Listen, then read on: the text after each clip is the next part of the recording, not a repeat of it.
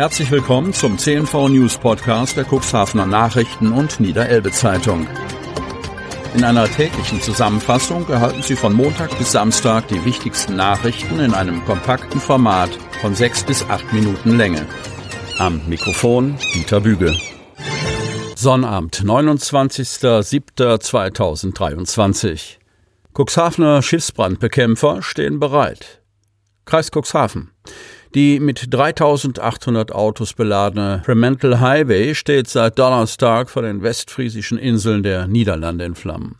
Es droht eine Umweltkatastrophe. Auch in Cuxhaven und umzu ist dies Gesprächsthema.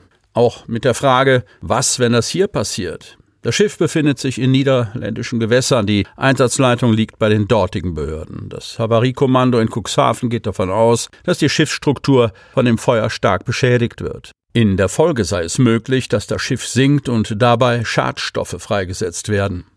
Besorgnis herrscht bei der Niedersächsischen Nationalparkverwaltung in Wilhelmshaven angesichts einer drohenden Ölpest im Weltnaturerbe mit verheerenden Aussichten für Flora und Fauna.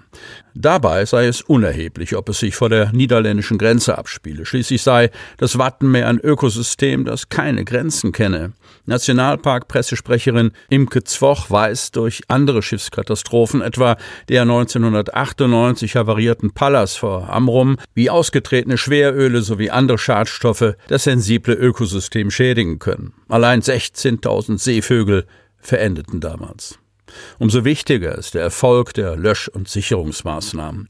Eine Spezialaufgabe der Berufsfeuerwehr der Stadt Cuxhaven ist die Schiffsbrandbekämpfung. Rund 70 Personen, nahezu alle der insgesamt rund 80 Berufsfeuerwehrleute, haben die Sonderausbildung durchlaufen, die stetig durch Lehrgänge und Übungen ergänzt wird. Im Zusammenhang mit dem Brand auf der Fremantle Highway sind sie aber noch nicht grenzübergreifend um Unterstützung gebeten worden. Die Berufsfeuerwehr Cuxhaven stehe wegen des Geschehens im engen Austausch mit dem Havariekommando, berichtet Stadtpresse Pressesprecher Marcel Kolmstetter. Für den Fall eines Hilferufs sei die Berufsfeuerwehr sofort einsatzbereit.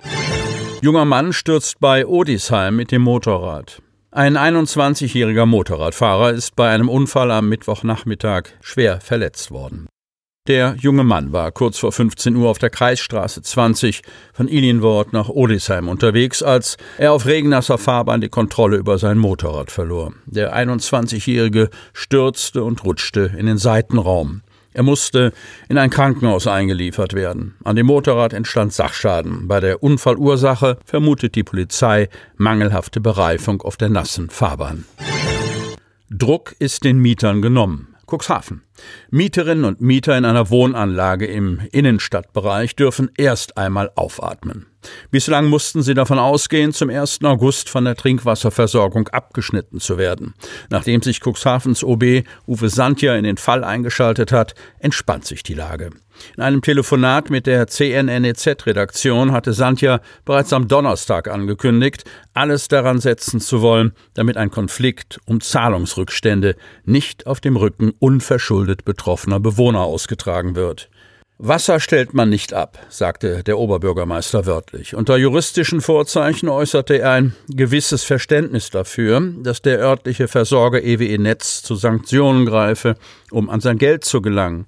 Unter humanitären Aspekten sei es jedoch kein gangbarer Weg, Mieterinnen und Mietern das Wasser abzudrehen. Es geht nicht, dass Menschen ihre Toilette nicht mehr benutzen können oder für Kleinkinder keine Babynahrung mehr zubereitet werden kann, hatte der OB schon am Donnerstag deutlich gemacht und hatte mit solchen Appellen auf Versorgerseite anscheinend durchaus Gehör gefunden. In einer Stellungnahme zum derzeitigen Sachstand erwähnte Santja am Freitagnachmittag die gute Gesprächsatmosphäre im Dialog mit der EWE. Nach seinen Worten ist es namentlich dem Geschäftsregionsleiter der EW Netz, Thorsten Wüstenberg, zu verdanken, dass die aktuell ins Haus stehende Wassersperre abgewendet werden kann. Vorläufig jedenfalls.